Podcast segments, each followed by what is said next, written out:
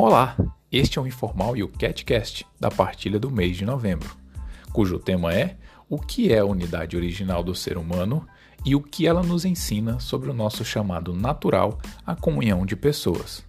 O objetivo é que compreendamos porque a unidade original revela que o homem e a mulher compartilham da mesma base humana comum. Também há a pretensão de que sejamos capazes de explicar por que o homem se tornou imagem e semelhança de Deus não só mediante a própria humanidade, mas também mediante o chamado à comunhão de pessoas. Ao final, ficará a provocação: qual o impacto de tudo isso na sua história, na minha história, na nossa história?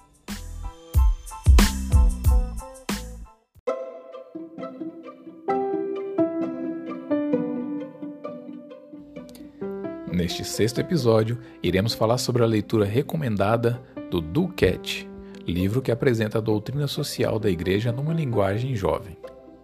Número 112. Por que é que Deus quer que nós vivamos em família? porque Deus não queria que cada homem vivesse sozinho para si, criou-nos como seres comunitários. Portanto, os homens são naturalmente criados para a comunidade, para a família. Isto é claro desde as primeiras páginas da Bíblia, no relato da criação.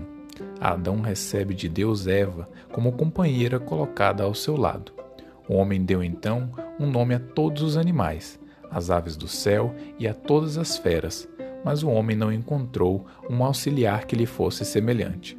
Depois, da costela que tinha retirado do homem, o Senhor Deus modelou uma mulher e apresentou-a ao homem.